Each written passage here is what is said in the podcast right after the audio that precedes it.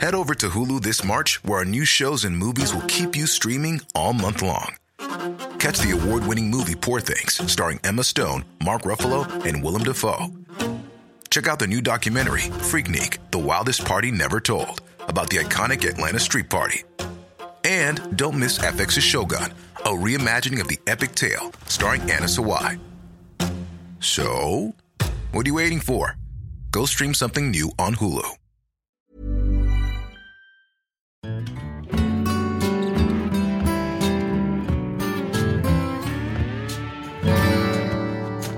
Hello, my name is BJ Berry from Berlin. Welcome to 100 Music Legends, with the stories of the 100 most important songs that you most definitely should know.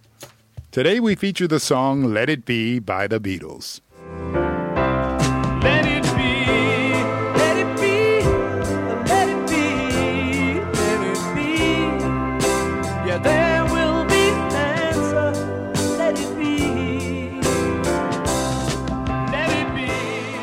As a certified Beatles fan, there are a few issues here. This song evolved at a time when everything with the Beatles was about to break apart, and that with such a great song as Let It Be. Anyone who has ever seen the recording session documentary of Let It Be the album, by the way, that film is unfortunately almost impossible to find today, but if you've seen it, during the recordings we have four friends who were actually just tearing each other apart. The idea for the album came from Paul McCartney, who is also the composer of Let It Be. They wanted to go back to the basics as a countermodel to Sgt. Pepper. Four boys from Liverpool, just a normal little rock and roll band. The goal was to record as many songs as possible live, like in the Star Club back in the days in Hamburg. One could even compare it to their old rock and roll songs that are still available on bootleg today. It was just four guys having fun, eight to ten years before Let It Be, on their live sets. But the atmosphere in the studio was so bad that the so called silent Beatle, George Harrison, used a group dynamic trick. George said, We just invited someone from the outside in addition to the sessions. Then everyone will be on their best behavior, right? Well, that worked out just fine. In fact, that nice guy was keyboard player Billy Preston. Not only did he bring the almost hopeless musical project into a positive direction, but the Beatles also treated each other with more respect. Despite everything, the tension could be felt everywhere. For example, in the comments of John Lennon regarding the new song by his songwriting buddy Paul. The song contained religious references, which one could assume led again and again to scathing comments from the angel of peace himself, John Lennon. One of them can also be heard on the final release of the album back in 1970. And now we'd like to do All the Angels Come. In this context, certainly not an appreciative statement. But the religious reference is really easy to establish. When I find myself in times of trouble, Mother Mary comes to me. One kind of knows where that journey leads. You might think so, but you simply have to ask the lyricist himself. He likes to say that he had a really bad time at the end of the 1960s. While all of the other Beatles led a relatively orderly life with their wives and or their girlfriends in spacious London suburbs, Paul was one of the most sought after bachelors with a villa in the middle of London. For a time, Paul was with his longtime girlfriend, Jane Asher, a British actress, and their things hadn't really gone well for some time. She had been away on a lot of engagements, and he was mostly at home in London with drugs, superstardom, and girls, girls, girls. In other words, Paul was having a grand old time, but that didn't really serve him well. And then one evening he went to bed, fell asleep, and And in the dream, my mother came in to me. So when someone who you've lost comes back to you in a dream, it's a miraculous moment, you know, because you, you're with them. And so it was really nice, you know, because there's my mom, and oh, mom, you know. She said, just, just let it be. I went, ah, I felt great. It should be said Paul McCartney's mom, a freelance nurse, died of cancer when Paul was 14. He and his younger brother Michael were raised by their father alone. And the fact that John Lennon had also lost his mother at a very early age in his life most certainly built a strong bond between John Lennon and Paul McCartney. Paul got up the next morning after the dream, remembered it immediately, and sat down at the piano. Writing Let It Be was almost like channeling for him. The dream had been so impressive, and the answer to his problems were so conclusive. Just let it be as it is. Don't question, don't speculate.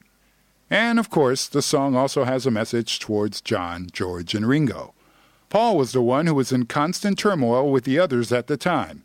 It was about their manager. Since the actual manager, Brian Epstein, had taken his own life, the flagship Beatles had sailed relatively helpless through the sea of the music business. Paul had taken a lot of those tasks. John had far too much to do with himself, but he kept complaining.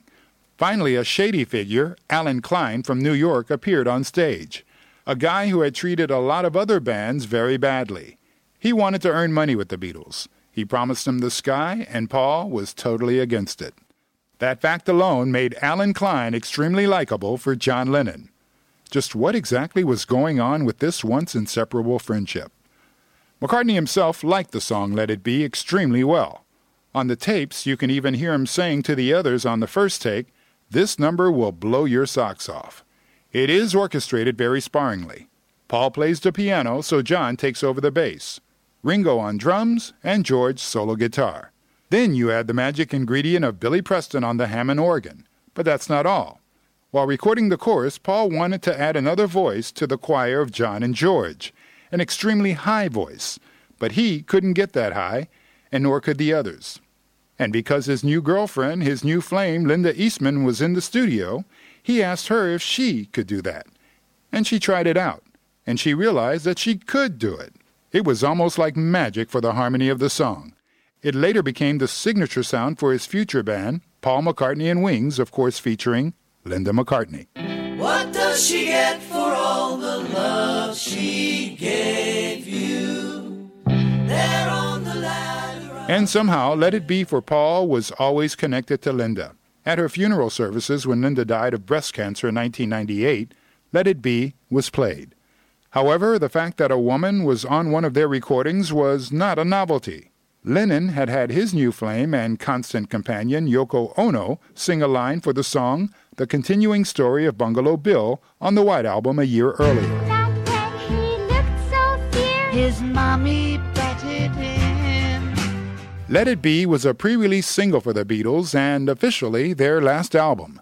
It was released on March 6, 1970. For the single, George Harrison went into the studio to record a new solo. So we have a single solo.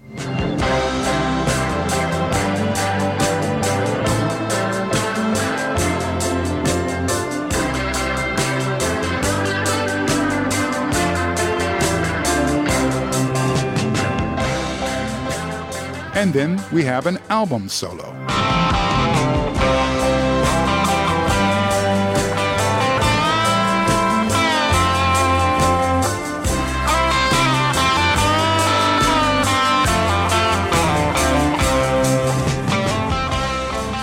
But you also have to talk about the different versions of the album. After the recordings were finished, they avoided each other. The sessions had been too nerve wracking, so no mixes had been done. But Alan Klein, that new manager, took the tapes on his own to the USA, where star producer Phil Spector was supposed to do the mixing. Spector was known for his wall of sound production style a lot of arrangement, a lot of instruments, and actually diametrically opposed and a contradiction to the basic idea of the album. He added tons of strings, horns, choirs, and Paul McCartney especially hated the mix. So much so that in cooperation with Ringo, he re released Let It Be Naked in 2003. And he said this is the album it was intended to be. And there you can hear the difference enormously. What Spectre did with Across the Universe, for example, is bad, but it's an even worse catastrophe on the long and winding road. Take a listen to the Spectre version.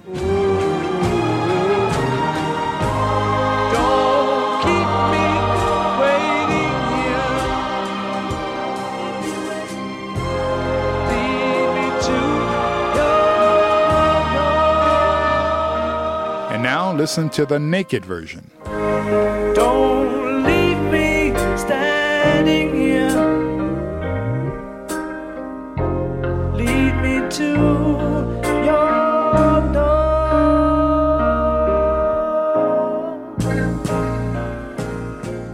One could say for Spector, much too much icing on the cake.